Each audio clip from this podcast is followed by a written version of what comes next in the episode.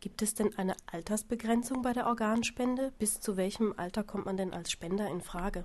Ja, also früher, sage ich mal, in den Anfangsjahren, in den 70ern, 80ern, gab es, äh, sagen wir mal, für die Auswahl von äh, potenziellen Organspendern nach ihrem Tode eine, sagen wir mal, grobe Altersgrenze von 65 Jahren.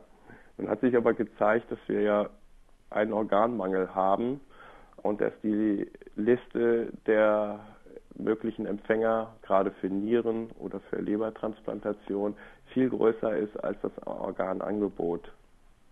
Und weil das so ist, hat man überlegt, wie man die Lücke zwischen dem Angebot von Organen und äh, den, den, den Wartenden, den Empfängern schließen kann. Und äh, die hat man heute noch nicht ge äh, geschlossen. Aber das hat dazu geführt, dass man gesagt hat, auch über 65-Jährige können Organe haben, die noch gut funktionieren und hat die Kriterien für die Spende eigentlich dergestalt gelockert, dass es keine Altersgrenze mehr gibt.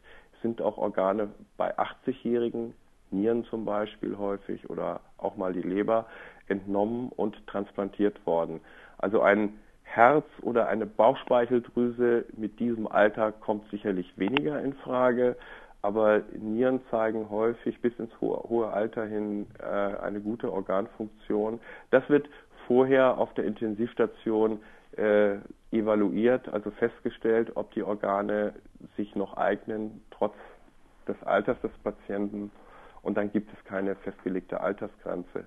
Denn es hat sich auch gezeigt, dass äh, man hat ja auch versucht, durch die Lebensspende, was jetzt die Leber- und Nierentransplantation betrifft, äh, die, den Organmangel etwas abzumildern. Aber auch da äh, haben wir sozusagen nicht genügend Lebensspender, um den Bedarf wirklich abzudecken. Ne?